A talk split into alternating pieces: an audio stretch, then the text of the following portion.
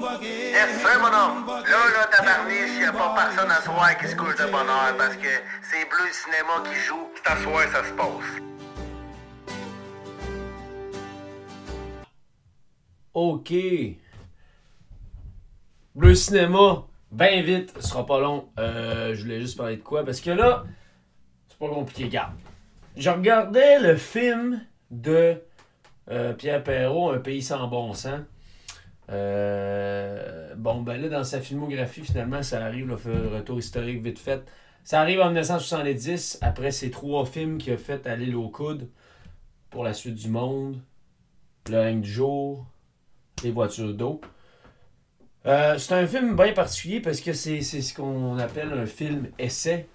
Euh, c'est pas. euh, c'est- Le film, c'est un long dialogue entre plusieurs personnes qui, qui, qui, qui, qui- vont là, finalement des, du monde de l'île aux coudes à René Lévesque, à des politiciens, des touristes anglophones, des Indiens, des bûcherons, j'en passe.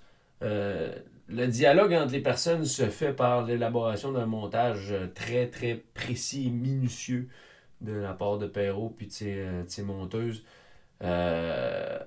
Où tout le monde semble se parler puis se répondre. le film, évidemment, en 70, pose bien des questions par rapport à, ben, on sort du Québec, du Canada, puis de ces gens-là qui vivent à l'intérieur. Euh, le film est quand même un peu différent des autres films, surtout euh, avec ceux qu'il a fait à coudes avant. Parce que, ben, euh, on peut dire que ça devient un peu plus politique, même si avec les voitures d'eau, à la fin, on sentait que comme il y avait déjà là, il, y avait, un semblant de politisation qui allait se faire. mais bon, en fait. Dans le film, à la fin du film, un dénommé Didier Dufour, euh, qui revient tout au long du film, il raconte une histoire bien comique puis intéressante euh, qu'on va écouter là. Ça me rappelle l'histoire euh, que je contais qui assure. Il y a un gars, mon vieux. Il avait bien du talent, tu sais. Il était trop jeune puis il n'avait pas d'argent. Il fallait qu'il soit aidé pour partir. Il réussit à convaincre un gars pour le partir d'y prêter 3000 pièces. À un moment donné, mon homme, il arrive à la fin de son affaire, plus capable de payer. Pas capable de trouver le 3000 pour le remettre. Personne ne voulait y prêter parce que il dit, ce maudit-là, demain matin, à 9 h, il faut que j'aille y porter son 3000. Il se promène. Essaye de se coucher pour avoir dormir. Promenait dans la cuisine. Sa femme, elle dit, rien, tu viens coucher, laisse le faire. Bon Dieu va nous aider, tu sais. Pas moyen de le convaincre. Rendu à 3 h du matin, la femme se choque. Elle se lève, prend le téléphone, elle appelle le gars, là, à qui son mari devait 3000 pièces. Il dit oui. Il dit, justement, il dit, viens me le porter demain matin à 9 h. Elle dit, demain matin à 9 h, justement, il ira pas vous le porter. Elle accroche. Elle dit, Arthur, viens te coucher. C'est à son tour à se promener. Qu'est-ce que t'en tires? Tu sais, si un bon matin vous décidez le fleuve, vous dites... on le doit, le fleuve Saint-Laurent. Hein? On le paiera pas, on va le prendre. Ça fait longtemps qu'on se promène, nous autres, qu'on attend dans les cailloux, hein? Là, on va descendre notre tour dans le fleuve. Fini. Fini leur tranquillité, c'est à leur tour à se promener. Bon. Là, je veux faire un lien entre l'histoire. C'est charmant comme histoire, c'est c'est un bon conteur. Euh, là, je veux faire un lien entre l'histoire de Didier puis la nouvelle. L'histoire, la petite histoire de Herman Melville, Bartleby de Scrivener, Bartleby, euh, le, copiste. Résumé rapide de l'histoire de Melville. Euh, c'est une vieille histoire, c'est apparu dans les journaux au fucking 1870, dans ce bout-là, là, cette histoire-là. Ça pour dire que l'histoire de, Herman Mel- Melville, de Bartleby, Bartleby, c'est le personnage principal, c'est un copiste, il travaille dans un bureau de, de, d'avocat, ou je sais pas trop quoi, il fait des copies, c'est ça sa job, il, retranscrit le document. Puis un jour, son boss, il demande, il dit Bartleby, peux-tu euh, faire ça, faire ci, euh, peux-tu faire ça? Puis euh, Bartleby répond juste I would prefer not to.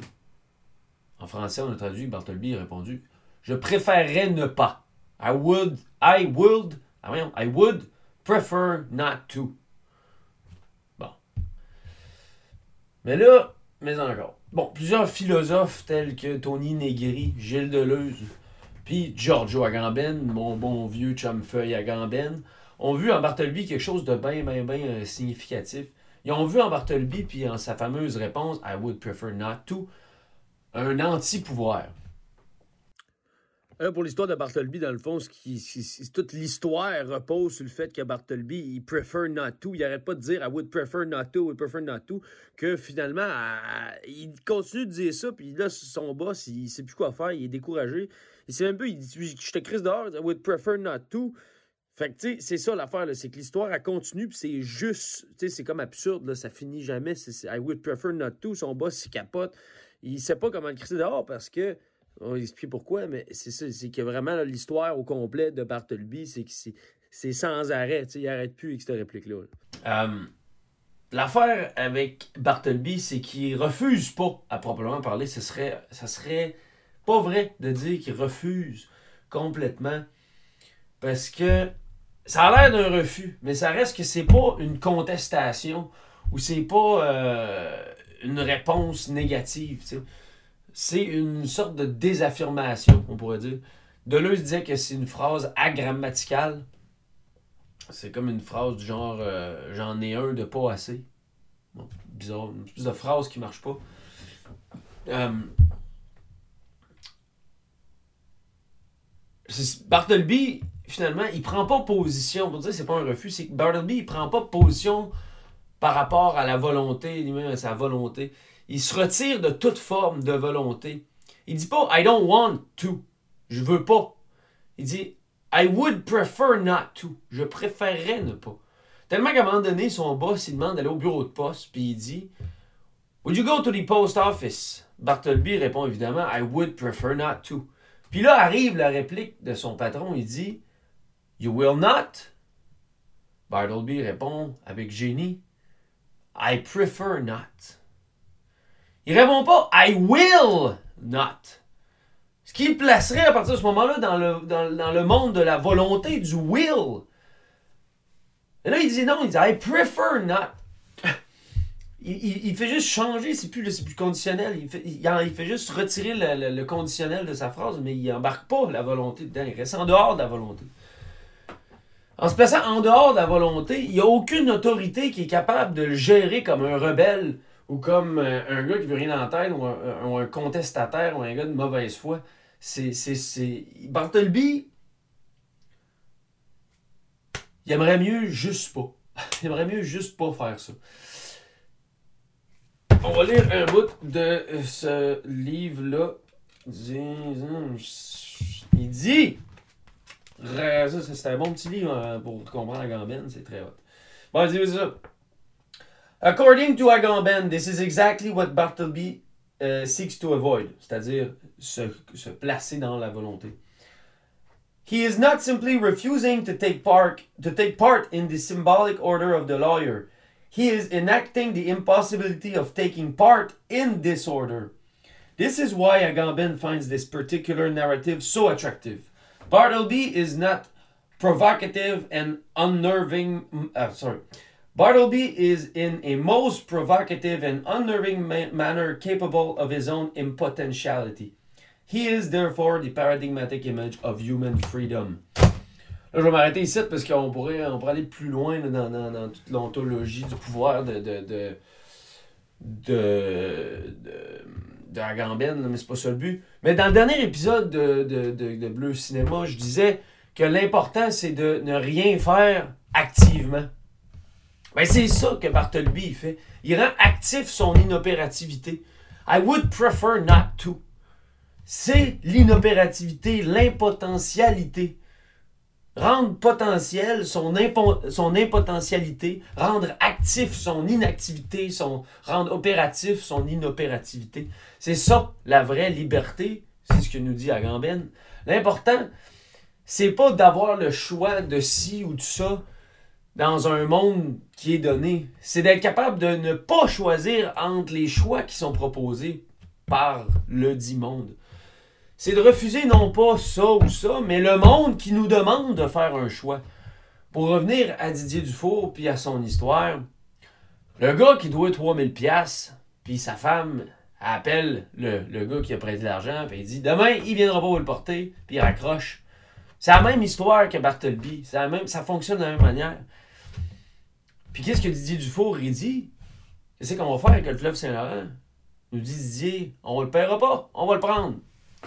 Mais ça revient à dire on va pas leur demander parce qu'on préférait ne pas leur demander. On préférerait ne pas leur laisser naviguer sur le fleuve. On préférerait ne pas les, euh, les, accompagner sur le fleuve parce que nous connaissons le fleuve. On, ne on préférait ne pas travailler sur ce fleuve qui vous appartient. On va le prendre tout simplement.